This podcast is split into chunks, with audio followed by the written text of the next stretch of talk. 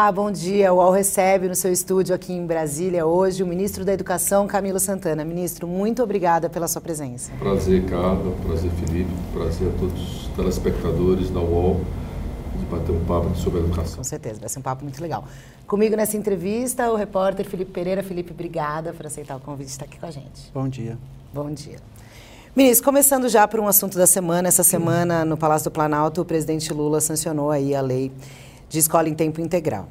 A meta do governo é um milhão de vagas com investimento de 4 bilhões. Na semana passada, o Ministério do Planejamento, da ministra Simone Tebet, anunciou aí um bloqueio de recursos da educação em torno de 330 milhões.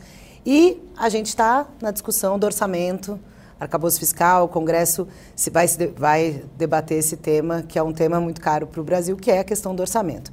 Dá para a gente saber e garantir que a educação vai ter recurso para tirar esses programas do papel e para essas metas de fato serem alcançadas?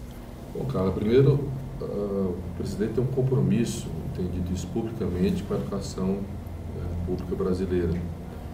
Nos seus dois primeiros governos, ele, ele demonstrou esse compromisso, principalmente foi um período que mais se ampliou as universidades, estudos federais no Brasil, garantiu acesso né, com vários programas de inclusão social no ensino superior.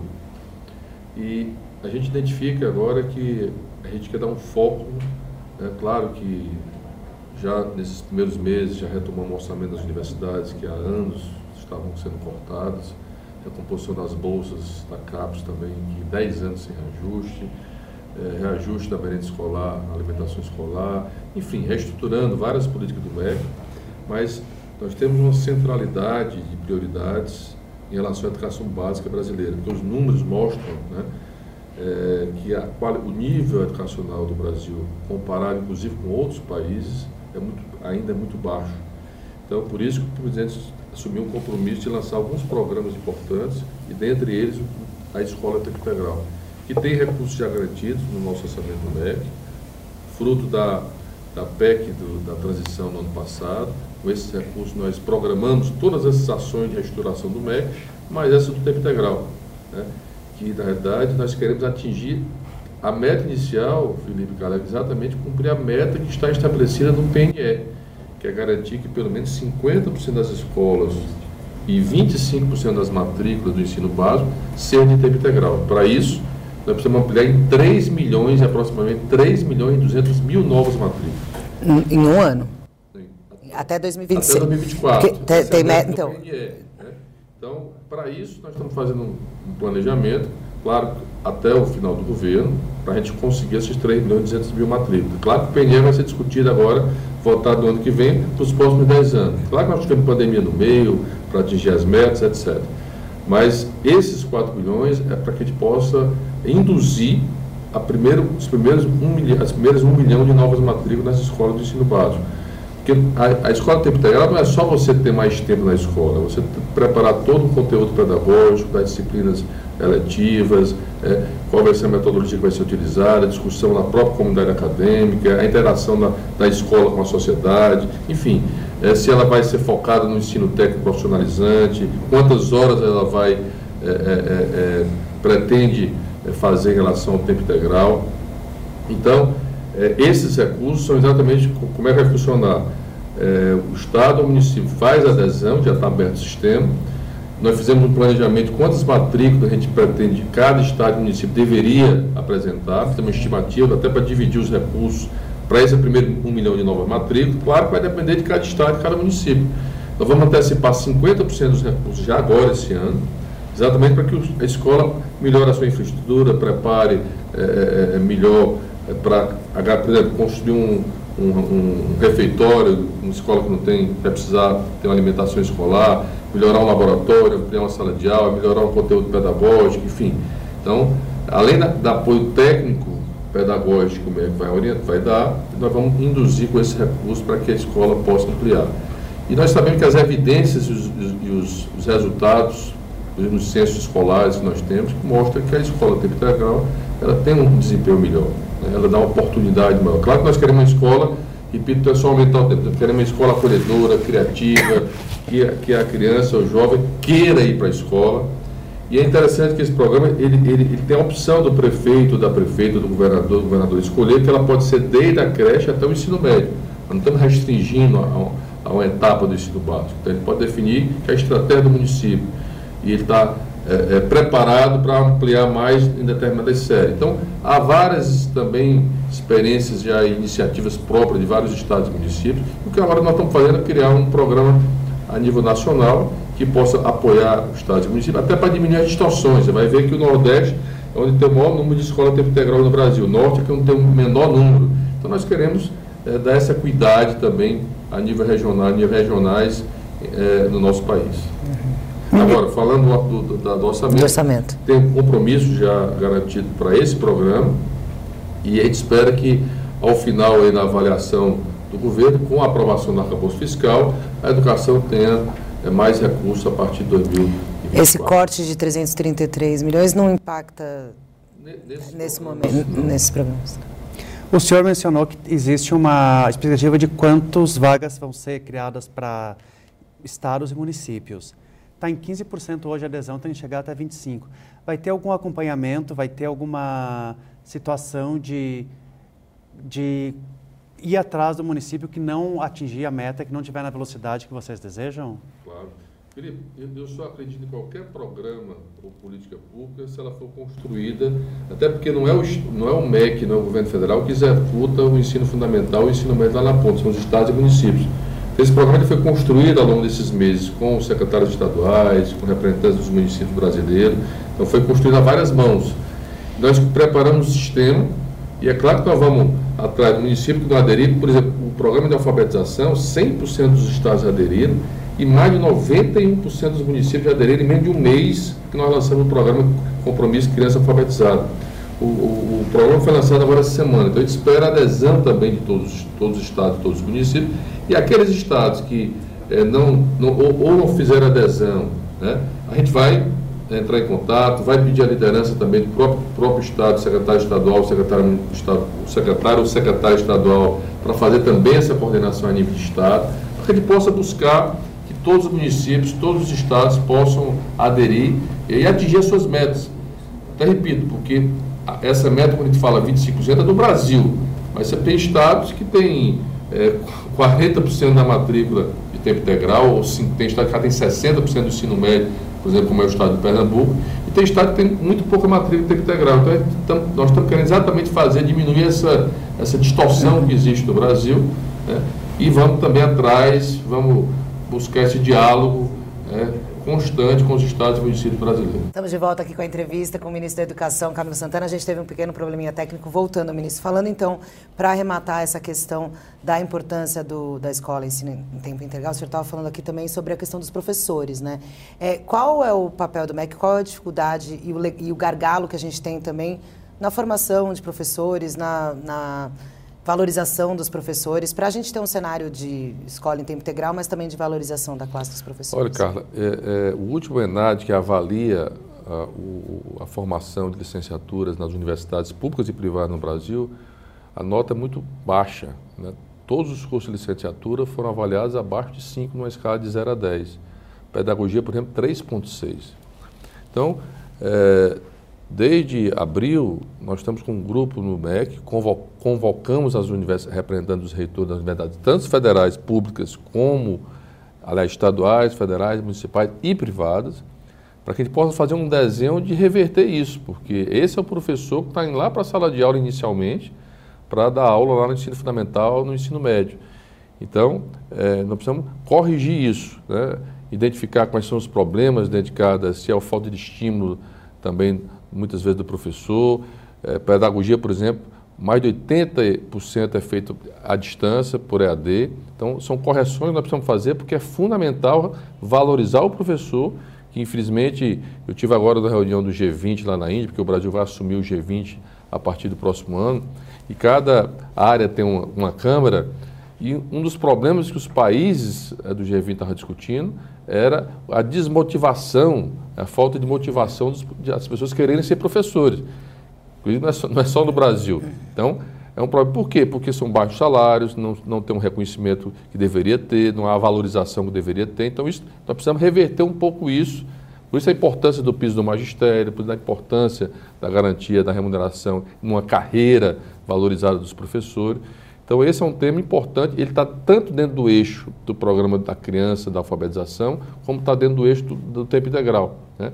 Mas, claro, quando eu, quando eu falo isso, eu tenho uma forma, o professor que já está em sala de aula, que a gente tem a, a, a, a formação continuada, que são, é, vamos dizer assim, programas e formações que, que o MEC oferece para estados e municípios né, permanentemente para que ele melhore a sua qualidade. Mas é, mas é preciso, Felipe Carlos, por exemplo, garantir que o professor possa fazer um, uma pós-graduação, possa fazer um mestrado, possa fazer um doutorado, possa se especializar.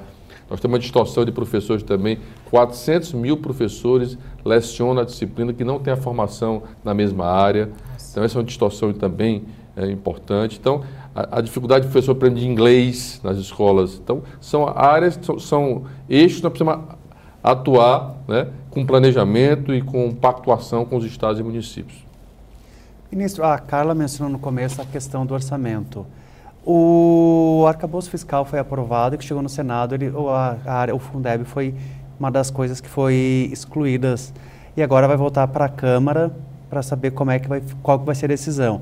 Eu conversei com o relator, o deputado Cláudio Cajado, ontem. Ele disse que nem o MEC, nem o governo, nem o ministro Haddad o procuraram para tratar da questão de como é que fica. Ele é contra essa, essa exclusão. Como é que o senhor vê essa situação? Existe alguma tentativa de que mantenha-se como, como foi feito no Senado? Olha, eu, eu claro que uma decisão é, de governo, é, faço parte do governo, mas eu quero parabenizar o Senado por ter feito a mudança, ter tirado o Fundeb é, do arcabouço fiscal, do teto do arcabouço fiscal, Porém, é, eu fiz conversas com a equipe, né, inclusive conversei com o ministro Haddad à época, é, e a justificativa do Ministério da Fazenda é que não havia impacto né, se estivesse fora ou dentro do arcabouço. Mesmo assim, eu tenho defendido que, que mantenha a decisão do Senado, faço um apelo até aos deputados é, do, do, da Câmara Federal. Ontem tive, inclusive, com o ministro Padilha para tratar esse assunto, que eu espero que a Câmara é, acate a decisão do Senado, que claro que é uma casa soberana, mas por, pela importância para dar mais segurança, né, porque a gente não pode só de sempre dizer ah, a educação é prioridade, a educação é prioridade. Não precisamos, na prática, né, de forma concreta, objetiva, pragmática, mostrar que realmente a educação é prioridade todas aquelas ações que possam garantir a segurança do orçamento ou ampliação dos orçamentos para a educação são importantes para a qualidade, os investimentos importantes na educação pública brasileira. Então, eu espero que a Câmara Federal acate a decisão do Senado de colocar fora, deixar fora a, a, o Fundeb. E essa vai ser uma posição do governo, pelo que o senhor Não. conversou com o ministro Padilha e com... Estou falando com a posição... Você está falando a sua posição. Minha posição como tá. ministro da Educação, mas respeito, repito, as orientações e decisões do governo. Mas já está definido qual vai ser a orientação Não. do governo? Não. A orientação do governo, inicialmente, foi é, incluir dentro do, do arcabouço. Né? Mas com a mudança do Senado, a quem eu quero parabenizar pela iniciativa, eu espero, né, até porque as casas são independentes, são soberanas, eu espero que a Câmara acate a decisão do Senado Federal. Ministro, falando um pouquinho do ensino médio, né? No começo do ano ali, abril, teve um pouco de uma confusão, até, ah, revogou, não revogou, abriu a consulta pública, prorrogou o prazo, agora se encerrou o prazo e, e o Ministério tá, está para entregar aí um relatório sobre o que foi essa consulta pública.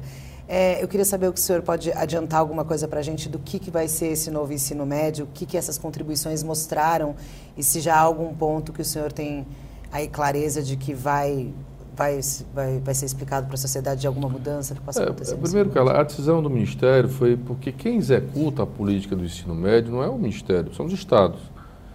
Eu, é, nós já, quando assumimos o Ministério, já é, a implantação do novo ensino médio já estava em andamento, uhum. desde o ano passado. Né? Então, o, a decisão do Ministério foi, vamos ouvir, vamos abrir uma grande consulta, né?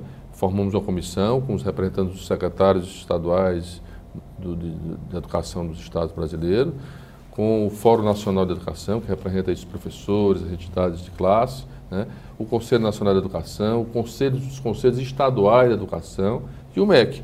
Então criamos uma comissão né, E passamos a fazer todo um processo ao longo dos últimos meses de ouvir estudantes. 150 mil estudantes participaram via uma, uma plataforma de WhatsApp na consulta, participaram milhares de professores, especialistas, técnicos, todas as entidades apresentaram propostas, sugestões, o que é que defendia, o que é que precisaria corrigir.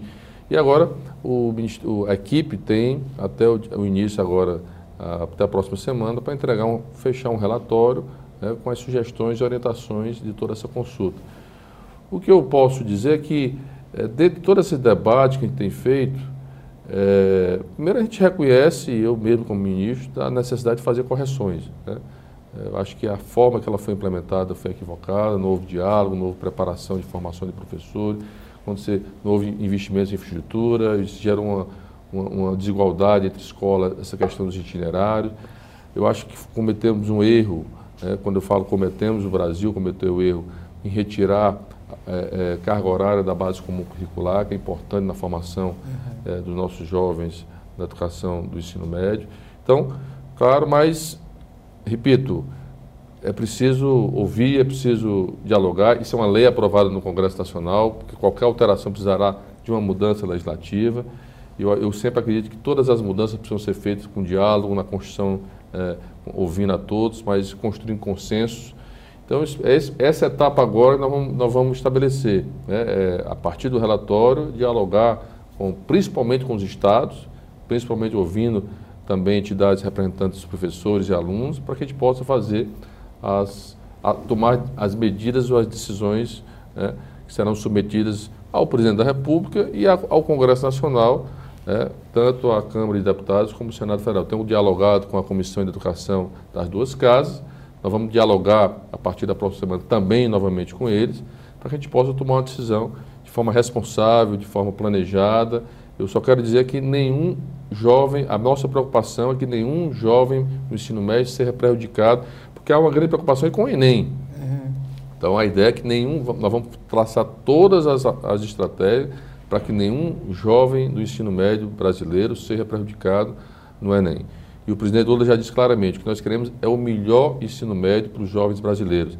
É tanto que a consulta também, ela extrapola a questão da, pena de uma mudança curricular. É, ela fala de infraestrutura, ela fala de apoio à permanência dos jovens no ensino médio. Inclusive, nós estamos até desenhando uma proposta para estimular que o jovem permaneça na escola, inclusive pensando até no apoio financeiro para isso né? uma espécie de poupança para o jovem. Então, são algumas políticas que nós estamos desenhando que vai além simplesmente de uma mudança curricular. Estimular essa estratégia do tempo integral, ela também está focada né, numa estratégia de, de, garantir uma qualidade melhor do ensino médio, inclusive focado no ensino técnico profissionalizante, né, que tem mostrado a qualidade e a garantia da permanência do jovem, porque nós estamos perdendo muitos jovens durante todos os anos do ensino básico. Você tem uma ideia, Cara, apenas 64% das pessoas que entram no ensino fundamental terminam com o ensino médio. A maior evasão é quando você passa do nono ano do ensino fundamental para o primeiro ano do ensino médio. Então, nós precisamos criar estratégia para garantir não perder nenhuma criança, nenhum jovem desse, né, e que ele possa permanecer na escola durante esses, todo você esse falou, período. Você falou dessa bolsa. Essa bolsa seria uma bolsa. Como é que é essa bolsa para o ensino médio? Para os alunos do ensino médio. Para, é uma espécie de estímulo né? Algumas experiências já no mundo já, já ocorreram. Porque às vezes você e coloca. De quanto seria mais ou menos? Não, não, aí depende muito da, da, capacidade orçamentária, depende da disponibilidade. Então nós estamos discutindo, estamos discutindo com a Fazenda, estamos discutindo com a Casa Civil, né? Para que a gente possa planejamento, para que a gente possa desenhar algo que possa estimular. O presidente está, está empolgado com essa, com essa com a ideia, para que a gente possa estimular a permanência do jovem temos que ter uma escola conectada, o acesso à conectividade, equipamento. É tanto que nós vamos lançar um programa, um grande programa de conectividade agora, que vai estar incluído dentro do PAC, né, para que a gente possa garantir que, que todas as escolas possam ter Wi-Fi, com banda larga, com conectividade, com computador. Né, as escolas. Então, é um conjunto de ações para garantir a permanência do jovem nas nossas escolas. Estimular o jovem a querer gostar da escola, a querer se, se capacitar e se qualificar insistindo nessa situação da bolsa, esse valor seria sacado ao final do, do ensino médio? Pois, nós ainda estamos, eu não posso adiantar, porque nós ainda estamos ainda é, estudando as melhores estratégias para definir esse programa. Né? Mas, repito, é um programa que nós estamos trabalhando é, para de forma muito intensa para viabilizá-lo. ainda na questão do, da, do novo ensino médio, o senhor falou de carga horária e os, as entidades, os secretários de educação, defendem reduzir o que ficou conhecido como optativas de 1.200 horas para 900. Isso deve estar na, na, nessa, nessa, nesse relatório que vai ser? com certeza. São várias propostas que foram feitas aí. Eu estou aguardando a equipe. Aliás, vão me apresentar o relatório agora, para que a gente possa discutir agora na, na sexta-feira, agora depois mas, de amanhã. Mas essa questão, por ser quase um consenso, ser defendida por tanta gente, isso deve aparecer no relatório como uma proposição, como uma decisão? Não, com certeza a proposição de voltar, né, de, é, aumentar a carga horária da, da base comum curricular, isso eu não tenho dúvida. Né?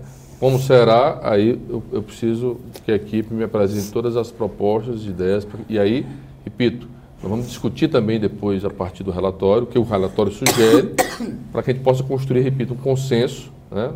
isso é diálogo, né? para que a gente possa conversar também com o Congresso Nacional, porque as mudanças precisam partir de lá, para que a gente possa. O importante é que a gente possa melhorar e garantir o melhor resultado da consulta, atendendo a consulta para os jovens das escolas públicas brasileiras. Aliás, públicas e privadas, porque ele mexe com os dois. Uhum. Em relação ao Enem, o senhor falou dessas mudanças, mas o Enem agora, já com as mudanças do ensino médio, tem uma data para quando ele vai ser confeccionado nesses novos moldes? Por exemplo, já dá para Esse ano não tem mudança o Enem. Né? Então, a partir das decisões que nós vamos tomar diante da consulta, nós vamos definir qual será as mudanças ou não, repito, ou, ou, ou, ou que tempo de mudanças, qual o horizonte de, de tempo que nós vamos precisar ter para fazer algumas mudanças. Porque qual o problema? É, o novo ensino médio ele previa que o Enem incorporasse dentro da avaliação os itinerários. Porém, os itinerários, tem escola que conseguiu implementar os cinco itinerários, tem escola, aliás, os quatro, ou, ou o técnico profissionalizante, que é o quinto itinerário, tem escola que não conseguiu a, a, ofertar apenas um itinerário, tem escola que nem itinerário ainda conseguiu implementar. Então, você criou uma distorção. Como é que eu vou poder avaliar esses jovens a partir de uma mudança do Enem, uhum. se nem todos tiveram a mesma oportunidade de ter, ter os itinerários. Então, esse é o grande debate, né?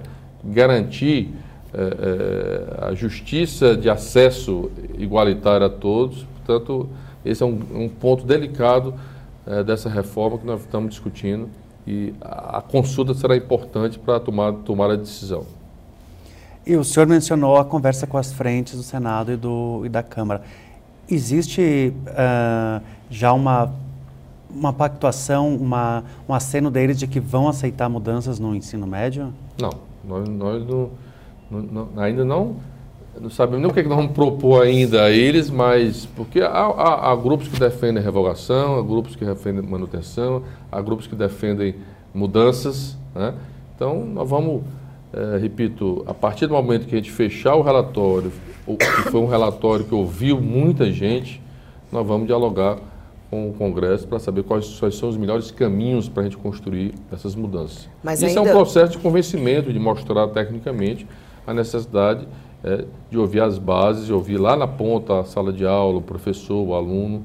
Né, que... Mas, ministro, tem uma pressão política aí também, né? Tipo, porque quando veio a revogação, essa ideia da revogação, tem uma ala que defende também a revogação da reforma trabalhista, uma ala mais digamos, né, imediatista aí. Como é que o senhor faz para segurar essa pressão política e o que, que o presidente Lula fala nessa hora? Porque na época o presidente Lula veio a público tentar evitar essa tese da, de que era uma revogação, né? A mesma coisa aconteceu com a reforma trabalhista. Acho que são duas reformas que eram do Temer e que têm esse caráter político, né?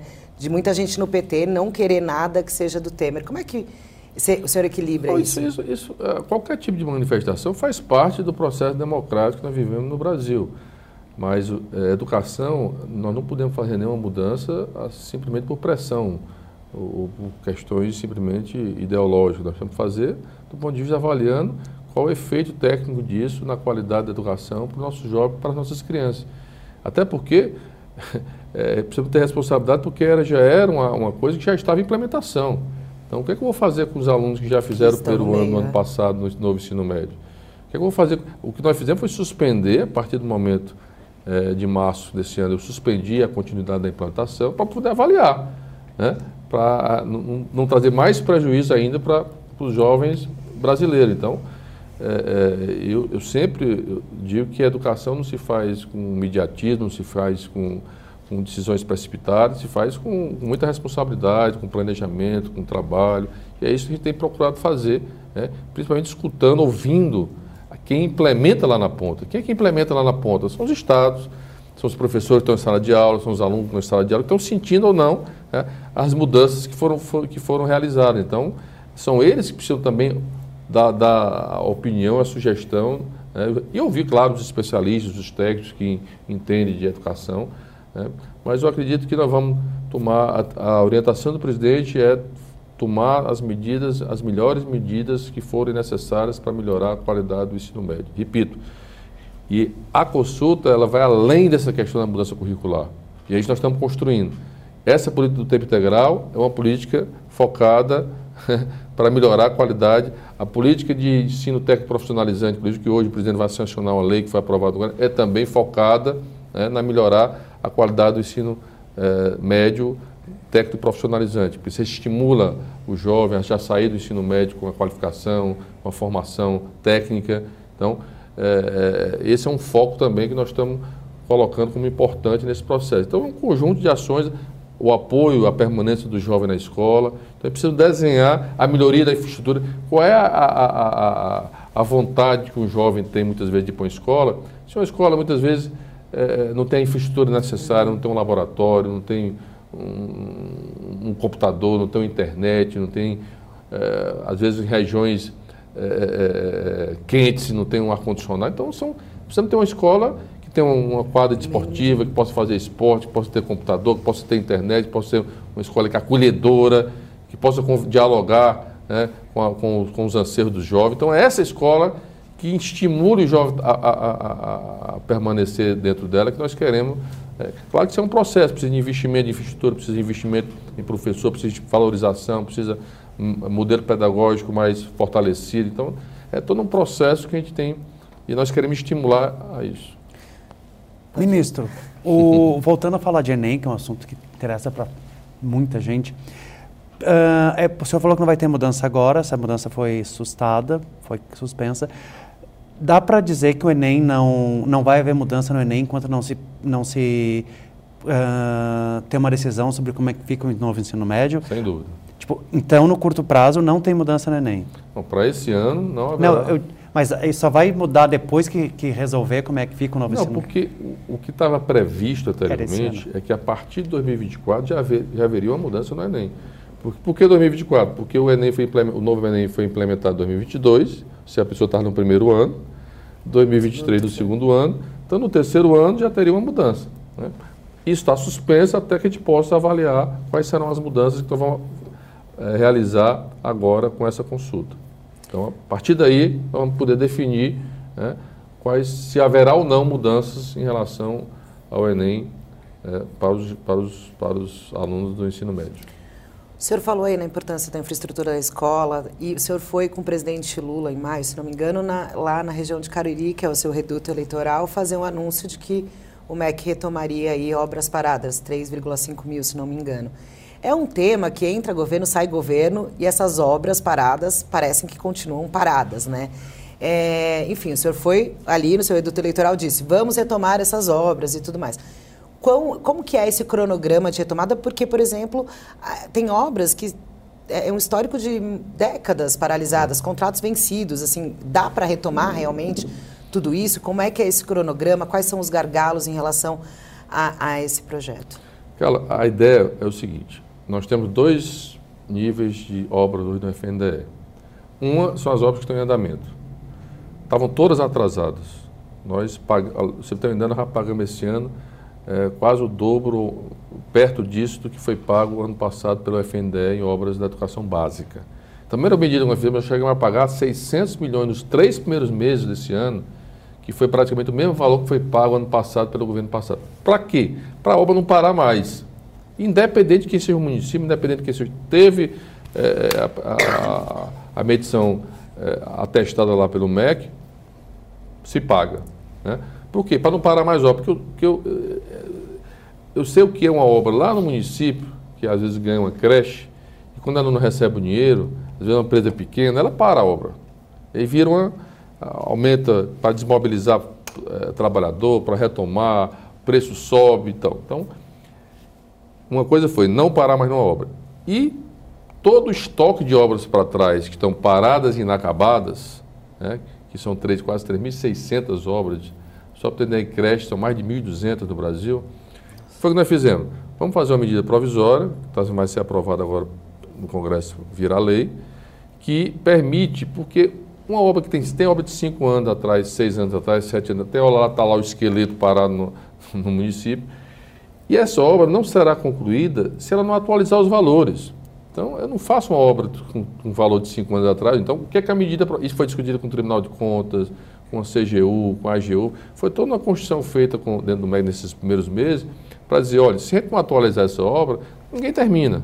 A obra vai ficar lá abandonada, vai lá, processo lá em cima do, do gestor. Então, essa obra permite ser atualizada aos preços atuais, pelo Índice Nacional da Construção Civil e é uma adesão que o Estado e o município faz.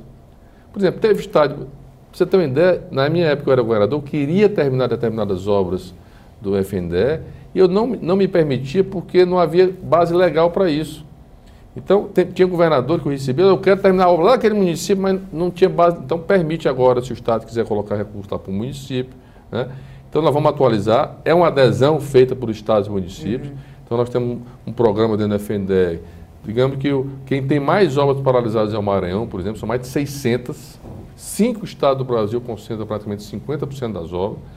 Então, eu estou indo para esses estados, estimulando, pedindo ao governador para chamar os prefeitos, para que eles, porque o dinheiro está já também garantido no orçamento do Ministério da Educação.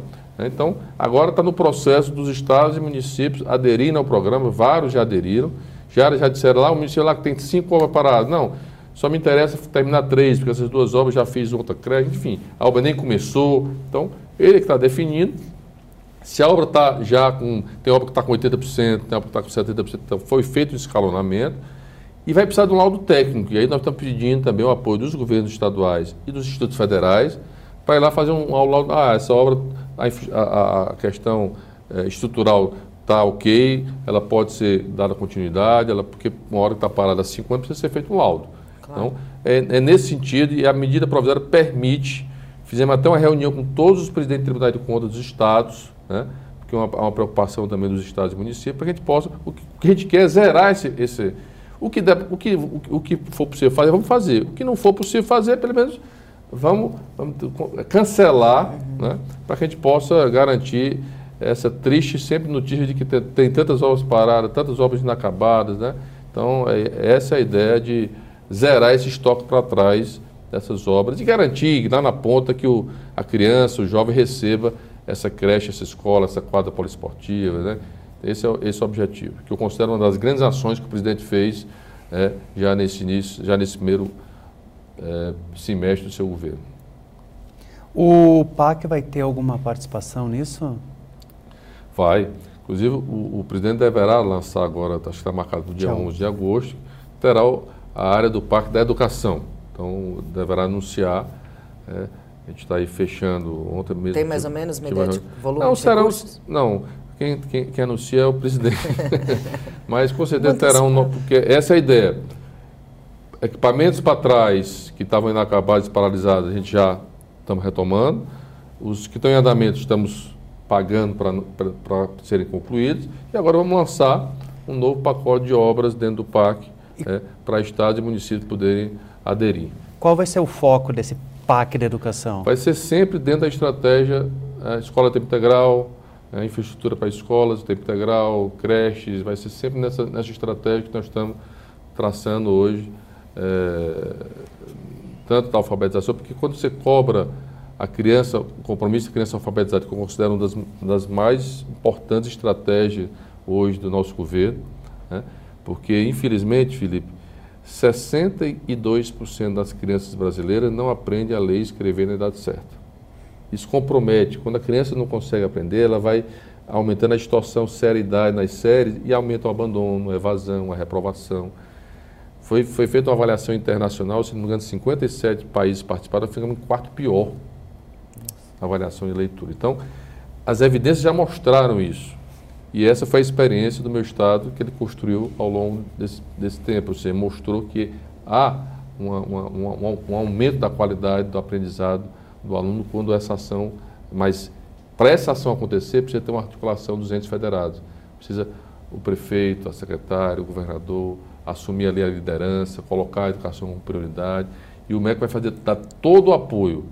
Nós vamos ter uma, na governança, que vai ter coordenadores estaduais. Agora mesmo nós nomeamos todos dois, por estado tem dois coordenadores do programa, tem coordenador municipal, coordenador regional, formação de professores, material didático, avaliação, nós vamos fazer avaliação censitária por aluno. Né? Então, para que a gente possa exatamente avaliar e construir a, a, as ações. Você tem, tem estados que têm distorção de idade séria de 36%. Tem estado que tem distorção de idade séria de 6%. Então, há uma desigualdade muito grande. O Brasil é um país desigual, então há desigualdades educacionais, há desigualdade na conectividade, há desigualdade na alfabetização, há desigualdade na escola tempo integral. Então a ideia é tentar criar uma uniformização dessas políticas, né? sempre olhando também para os que precisam mais, mais apoio. Quem tem mais condição recebe apoio, né? mas tentando dar mais igualdade, né? equidade nas políticas públicas eh, da educação. Ministro, é um outro, um outro anúncio feito pelo MEC que deu aí, digamos assim, uma polêmica, foi o fim do Programa Nacional das Escolas Cívico-Militares, né? É, e o senhor falou aí do seu diálogo com os governadores, enfim, logo depois que, que essa informação veio a público, alguns governadores, como o governador Tarcísio, por exemplo, falou que em São Paulo pretende continuar essa questão da escola cívico-militares. Eu pergunto, essa essa agenda, esse fim dessas escolas cívico-militares, é, foi uma agenda, como o senhor falou do diálogo com os governadores, aparentemente não. Foi uma agenda para se não. contrapor ao bolsonarismo não, apenas? de forma alguma, cara. Primeiro que não tem base legal. Essa foi uma política que era por decreto. Olha, o, o governo passado mandou, um, o, a, uma, da, uma das deputadas mandou um projeto de lei para o Congresso para criar essa política. Ela foi considerada inconstitucional, porque nem tem previsão na LDB, nem tem previsão no Plano Nacional de Educação, que são leis. É diferente agora que a gente fez uma lei para aprovar o programa de tempo integral. Então, primeiro tem base legal. Inclusive, nós estamos sendo questionados pelos, pelos órgãos de controle. Né? Primeiro ponto, não há base legal para isso. Então, nós precisamos ser questionados por essa política, porque não tem base legal para isso. Repito, foi feito por decreto. Depois eu já tinha, desde o início do ano, eu já tinha dito, inclusive quando eu fui convocado para a Câmara, para o Senado, da Comissão, eu já tinha dito que a, a, nós íamos encerrar esse programa. Né? Nós íamos encerrar o programa e dialogar com os estados a forma da transição. Né? Até porque, repito, as pessoas não podem confundir uma escola militar, que são escolas que já existem, vão permanecer, que tem base legal estaduais ou base legal pelo Ministério da Defesa. Né? Mas elas são do Exército, no caso, são, essas, né? As federais são Diferente. do Exército e as estaduais são, são é, é, é regidas por leis estaduais. Essas continuam. Qual era a mudança dessa escola civil-militar? Porque essa escola a gente continua apoiando e vamos continuar apoiando, nenhuma vai fechar, ao contrário. Foi simplesmente que o, o, o, o governo passado destacou recursos do Ministério da Educação, repassou para o Ministério da Defesa para contratar é, é, militares é, é reformados para ser uma espécie de monitor nas escolas. Essa foi a grande mudança né, que ocorreu então, assim, o que, é que nós vamos fazer? Não, não há base legal para fazer isso, porque não tem canto nenhum que me permita. Era uma boquinha a mais para esses militares? Bom, é enfim, mas. É, e outra coisa, cara, nós temos algo em torno de 138 mil escolas públicas brasileiras. Você sabe quantas escolas aderiram a esse programa? 202. 200. Isso representa 0,14%. Um outro dado é, mas que é importante mas, dizer. Mas o senhor reconhece que isso faz barulho porque parece se contrapor a uma agenda bolsonarista. Aí anuncia, não, no não, mesmo dia o Tarcísio olha, fala, nós aqui vamos manter. E aí fica uma bandeira é, é, meio. É, uma, é uma autonomia dos estados né? e municípios. Eu não vou entrar nesse debate. Até porque quem me conhece sabe que. Aliás, a educação não pode ter isso. A educação está falando de cuidar das pessoas, do futuro das crianças, né? do futuro de um país. Então não pode ter. Aliás, todos tinham que, tinham que, que dar as mãos e abraçar a garantir a, a, a, o que está na Constituição, a qualidade das nossas crianças e jovens na educação desse país. Então não, não dá para entrar nesse debate é, político, partidário, ideológico. Isso, é, para mim, é um equívoco. Uhum. Né? O que precisa discutir é tecnicamente. Qual, qual, o, que é que representa essa escola? Qual foi o resultado da escola? Cadê a base legal para a implantação disso? Aliás, quando foi apresentar esse programa, é, eu falei 0,14% das escolas aderiram. E foram passados recursos para os estados e municípios para melhorar a infraestrutura dessa escola, para quem aderiu. Você sabe quantos dos recursos foram utilizados? 0,24%. Então não houve nem interesse por parte dos estados e municípios na implantação dessa política. Então, e eu tenho dito, os estados e municípios têm autonomia. Então, o estado que decidir, o que, é que nós vamos fazer? O programa se mantém até o final do ano e nós vamos construir agora a transição. Nós vamos continuar, se a escola quiser ser induzida e fomentada para se transformar na escola tempo integral, nós vamos colocar recursos para isso, porque tem base legal. Né? Se o Estado quiser continuar, ele pode contratar lá os profissionais com, com leis estaduais lá para garantir a permanência. Mas nós vamos continuar apoiando com recurso do Fundeb, com recurso do salário educação, com recursos da merenda escolar, com recurso do programa de dinheiro direto da escola que nós aumentamos, com recurso do programa de transporte escolar. O MEC vai continuar apoiando todas as escolas públicas brasileiras, como é feito. Eu sempre digo que o MEC é o grande maestro da, de uma política nacional. Nós não somos na ponta quem executa. Uhum. É por isso que é importante essa, essa parceria, esse pacto federativo é, forte entre estados, municípios e o governo federal em relação a todas as áreas, mas principalmente em relação à educação. Ministro, outra mudança que aconteceu, que foi realizada agora recentemente, é o retorno da educação sexual nas escolas.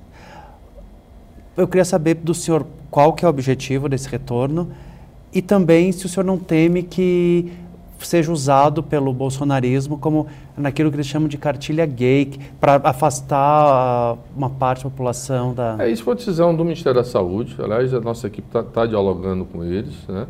É um programa que tem saúde na escola por parte do Ministério da Saúde. E as nossas equipes têm dialogado com, com a equipe do Ministério da Saúde para, da melhor forma, conduzir qualquer ação desse programa. Sempre repito, eu acredito que precisa ser dialogado com os estados, dialogado com os municípios, né, de forma para dar transparência em qualquer ação em relação à educação. Mas o senhor está preparado, por exemplo, porque gente, o governo conhece a máquina bolsonarista nas redes sociais e a, e a máquina que cria notícias falsas. Quando é um tema como esse, tão caro, educação sexual nas escolas, que o, o ministro Fernando Haddad foi vítima do, do kit gay, do mamadeira de piroca. Que é mentira. Coisas. Você sabe qual, Mas como, sabe qual é, ministro, é, Carla? como se precaver de que isso não aconteça quando a gente chega num debate como esse? Eu acho que é fazendo entrega e mostrando resultado. Me diga qual foi o resultado que o governo passado mostrou na educação desse país. Trocou cinco ministros, não sei. Zero. Na pandemia, eu fui governador, não teve o apoio de absolutamente nada. Nós nunca fomos chamados para discutir nada. Eu precisei entrar na justiça para receber recursos que o Ministério da Educação devia ao governo ao Ceará. E olha lá, uma referência na educação do país. Como era tratado. Mas o senhor não teme Isso, que essa máquina atrapalhe A diferença, trabalho? olha, a orientação do presidente, e que sempre foi a minha orientação enquanto gestor, é nós vamos tratar todos os municípios, porque é uma relação republicana, institucional. Eu vou lhe dar um dado. Você sabe quando um dos maiores índices de, de abandono escolar é gravidez precoce nas escolas, das nossos adolescentes. Não é importante discutir isso dentro da escola? É importante, gente. Não é importante o jovem se prevenir? É importante com doenças, com doenças é, infecto-contagiosas? É importante. Então, qual é o, o, o, o absurdo de discutir isso no, numa escola? Então, o Ministério da Saúde está, tá, tá, inclusive, fazendo um esforço enorme para voltar à lógica que foi um, um das maiores experiências que o Brasil teve de sucesso, que é a vacinação. Nós não estamos conseguindo atingir os níveis de vacinação das nossas crianças. Eu tenho conversado agora com a ministra da Saúde para ele fazer um grande movimento nas escolas para estimular as crianças a serem vacinadas, porque se criou uma, uma, uma teoria é, conspiradora no Brasil de que vacina, vacina é coisa ruim, fruto da, do negacionismo do governo passado, que é um absurdo. Quantas pessoas morreram nesse país porque o governo não tomou a decisão de mostrar, de, de seguir a ciência, de seguir a, a, a, a, proteger a vida das pessoas. Então, o que nós estamos tentando construir é mostrar que Independ... Isso não é questão ideológica, não é questão partidária, isso é questão da vida das pessoas. É o que a ciência orienta, o que a ciência move. Então, esse debate é importante ter na escola, para prevenir. eu, quando era governador, uma, eu, eu, eu, quando me disseram isso, eu não acreditava que as jovens abandonavam a escola porque não tinha dinheiro para comprar um, um, absorvente. Verdade, tem a pobreza menstrual. Eu, inclusive, é criei, pobreza, a eu criei inclusive uma lei estadual na época, e agora o governo Lula criou uma lei para garantir que. Isso é a realidade das pessoas. Quando a gente assumiu o ministério, que era seis anos sem reajuste da merenda escolar. Olha, tem realidade ainda no Brasil que a única boa refeição que a criança faz é quando vai para a escola. Uhum. Então, como é que passa seis anos sem reajustar o valor de uma merenda escolar? Então, nós estamos tratando é disso. Não estamos tratando. Então, é, é nesse sentido que eu acredito na política, é nesse sentido que eu acredito nas ações do governo, né, em políticas de Estado, porque a gente queria política de governo. Aí entra um governo, ah, eu vou mudar. Olha a lógica. Ah, o, nome do programa era Minha Carne Me Não, eu vou mudar para Casa Verde Amarela. Ah, o programa era Bolsa Verde, ah, vou mudar para. Qual é a lógica disso, gente? Eu acho que aquilo que é bom, que traz resultado, tem que continuar, independente de quem está assumindo um, um, governo. Né? Que é ruim tem que corrigir. Né? Tem que melhorar, ouvir, dialogar, respeitar, porque nós vamos viver numa democracia, com visões plurais das pessoas, pessoas diferentes. Precisa respeitar. Então se criou um movimento de ódio, de desrespeito do Brasil. Está né? Tá aí o exemplo que aconteceu dia 8 de janeiro, desrespeito à, à democracia, desrespeito às instituições públicas, né? Então, eu acho que nós precisamos voltar um pouco, botar o pé no chão, é, com muita mas, serenidade, com respeito, e voltar à normalidade. Eu acredito que o Brasil está voltando à normalidade. Estou começando a enxergar esse, um pouco isso. Né? Para arrematar esse tema da educação sexual, o senhor não vai se furtar e não vai se abalar com essa indústria de fake news e está preparado para lidar com ah, ela? Vou fazer uma, o debate mais franco possível. Repito, é uma política do Ministério da Saúde, a nossa equipe está discutindo com ela, né? E claro que tem que ser sempre dialogado a, o método, a forma, o modelo pedagógico que vai ser inserido nas escolas precisa ser discutido sempre com os estados, respeitando a autonomia dos estados e municípios. Claro. Ministro, a gente já está caminhando para o fim. Eu queria só entrar rapidinho numa parte política. É, o presidente Lula está na iminência aí de uma pequena reforma ministerial, digamos assim, que já está dado a entrada do PP e do Republicanos no governo. É, com vistas de montar uma base aí no Congresso em relação às votações. Eu lhe pergunto, o senhor acha que é acertado é, o governo trazer esse pedaço do centrão para mais perto de, de, de, si, assim, digamos, um centrão que não sei se pode ser muito confiável. A começar, por exemplo, pelo presidente da Câmara, Arthur Lira, que na eleição passada vestiu a camisa 22 do Bolsonaro. Como é que você vê, o senhor vê esse movimento de incluir é, ex-aliados do Bolsonaro no governo? Carla, eu, vejo o seguinte, claro que é a, a, orientação, a estratégia cabe ao presidente da República, claro. ele é o nosso líder, ele é quem... É, nós vivemos numa democracia. O Congresso Nacional representa o que a sociedade brasileira escolheu ou elegeu. Né? Se eu gosto, se abre, eu gosto ou não, mas é, é a democracia é isso. Então, o Congresso, a representatividade do Congresso Nacional foi o povo brasileiro que legitimou. Né? O sistema presidencialista que nós vivemos hoje precisa do apoio, apesar de ser poderes independentes, né, mas precisa do apoio do Congresso. Para aprovar uma lei do tempo integral, precisa do apoio da Câmara e do Senado. Para aprovar o, o desenrola, precisa do apoio do tempo integral. Para apoiar o Bolsa Família, precisa. Então, é preciso esse diálogo. Né?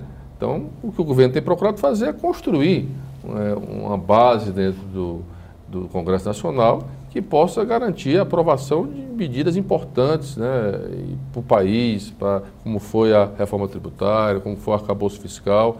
Então, é nesse sentido que eu acredito, né, sempre com o diálogo, mostrando os caminhos que o Brasil precisa percorrer para melhorar a qualidade de vida do povo, porque eu não tenho dúvida que todo parlamentar quer o melhor para o país, todo representante do povo quer o melhor para o Brasil. Então, que o presidente da República, que é o nosso grande líder, tem, tem conduzido, tentar, ele é um homem do diálogo, tem uma habilidade enorme de dialogar, né? colocou pessoas importantes como Como é que está a relação dele com o Lira, o senhor sabe? Porque a gente está na expectativa, ah, eles vão se encontrar, Mas se sempre, falaram no telefone... Sempre em relação, é, é, repito, por mais que você não tenha, e estou dizendo aqui que ele, que ele não tenha ou tenha, mas a relação é, é, institucional. Ele é um representante, ele é o presidente da República e, e, o, e o, presidente Lira é um representante do presidente do, do, do, da Câmara Federal. Então é, é preciso dialogar, é preciso ter uma relação é, é, respeitosa é, e, e, sempre procurar é uma espécie de convencimento que você sempre faz ao parlamento quando você é um presidente, foi eleito pelo povo e quer cumprir os seus compromissos, você vai convencer o Congresso Nacional a dizer, olha, eu quero fazer a escola tempo integral, eu quero tirar as pessoas que estão lá com o seu CPF no, no Serasa, eu quero, são milhões de brasileiros, eu quero garantir, quero acabar com a fome do Brasil que voltou, por isso eu preciso do minha casa, eu preciso do, do Bolsa Família, eu quero voltar a, a ter casa para moradia, porque o déficit habitacional é muito grande no Brasil, portanto eu preciso também do, do voltar ao Minha Casa Minha Vida. Então é, é um diálogo. Né? Diálogo precisa ser construído respeitosamente e, repito, respeitando a, a vontade da mesma forma que o povo brasileiro elegeu o presidente Lula, elegeu os congressistas. Precisamos, precisamos, eu sou congressista, por exemplo, fui eleito pelo meu estado como senador da República e acho que, repito, o que eu defendo é que haja sempre esse diálogo para que a gente possa pensar no Brasil cada vez melhor, de mais oportunidade. O Brasil é um dos países mais desiguais do planeta. Nós não podemos mais aceitar esse tipo de. Não podemos aceitar que temos mais 30 milhões de brasileiros passando fome no Brasil.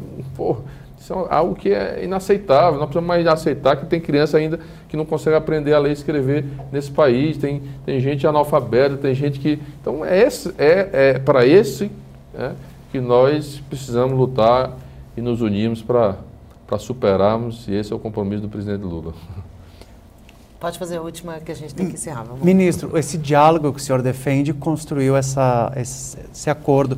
O senhor acha que o acordo resolve os problemas do governo na, na, Câmara dos Deputados, o senhor acha que agora vai ter base, uma base confiável para aprovar as matérias de interesse? Não, é, é, bom, repito, isso é uma construção. Né? Repito, o governo não tinha base, mas conseguiu aprovar o arcabouço, conseguiu aprovar é, as mudanças na, no CAF, conseguiu aprovar a reforma tributária que há anos se discutia no Brasil.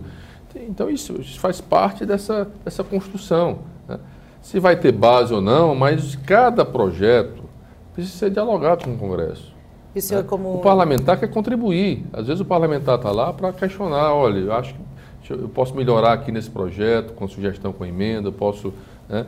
Então, é isso que quando a Haddad vai várias vezes lá discutir com o Congresso, como eu fui várias vezes discutir com o relator do, do projeto de lei do tempo integral, como agora hoje mesmo vou, vou me reunir com a relatora do projeto da MP da retomada das obras. Então, esse diálogo precisa construir. Ninguém faz nada de cima para baixo. Ninguém tem o poder é, é, então, esse, essa construção de construir consenso. E quando ele vai dialogar, diz, olha, a gente tenta convencer, olha, eh, deputado, essa emenda aqui é ruim, isso vai afetar, isso vai mexer no orçamento do MEC que já estava previsto. Então, é, esse diálogo precisa então, ouvir os argumentos e, o, e, e essa construção. E, né? e, o PT, o senhor como integrante do PT, o PT já sabe que provavelmente perderá espaço na esplanada e o senhor acha que também faz parte do jogo? Aí eu não sei se perderá ou não, aí cabe aí a mas é eu não tá faço dado. parte dessa, dessas decisões, né? Essa decisão cabe aí ao presidente da República. Que eu não tenho certeza que tomará as melhores decisões necessárias para conduzir o Brasil. Para encerrar mesmo, o senhor acha, a gente sempre faz essa pergunta aqui, apesar de que é muito distante, mas hoje o presidente Lula é o candidato à reeleição naturalmente? Ele tem falado isso? O senhor acredita nisso? Não, o, o, o que o presidente. Eu nunca vi o presidente com tanta energia, tanta disposição, tanta pressa, né? Assim, porque então, o foco do presidente hoje, o nosso foco, que tem colocado isso claramente para os ministros, e ministras, é trabalhar, é reconstruir o Brasil, que eu acho que foi o tema muito bem escolhido por ele, e união, é acabar com essa intolerância, esse ódio. Isso nunca aconteceu no país. Você tem o direito de. É, é, como no futebol você tem direito de escolher seu time, é como na polícia você tem direito de escolher seu candidato, mas não precisa estar, estar brigando, ou se matando, ou se, né, se desrespeitando, gente. Então é isso que tem, é unir o Brasil, porque todos nós queremos é o melhor para o país. Então, e respeitar a democracia.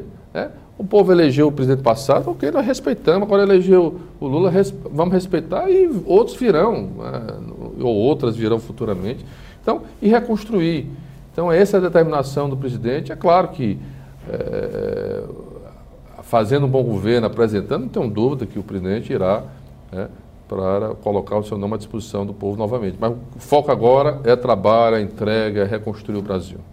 Tá certo, ministro. Queria agradecer muito a sua presença aqui. Faltou mais temas aqui, tivemos um probleminha técnico, eu, uma tosse, peço desculpas, mas já fica o convite para uma próxima oportunidade. Eu que agradeço a você, Carla, Felipe, a todos os telespectadores aí da UOL e quero apenas dizer que eu estou muito, para mim, eu já, já ocupei vários espaços na política, mas esse para mim é o cargo mais importante da minha vida, porque eu acredito que só através da educação a gente consegue transformar um país, uma sociedade, dar oportunidade a essa meninada, a essa juventude.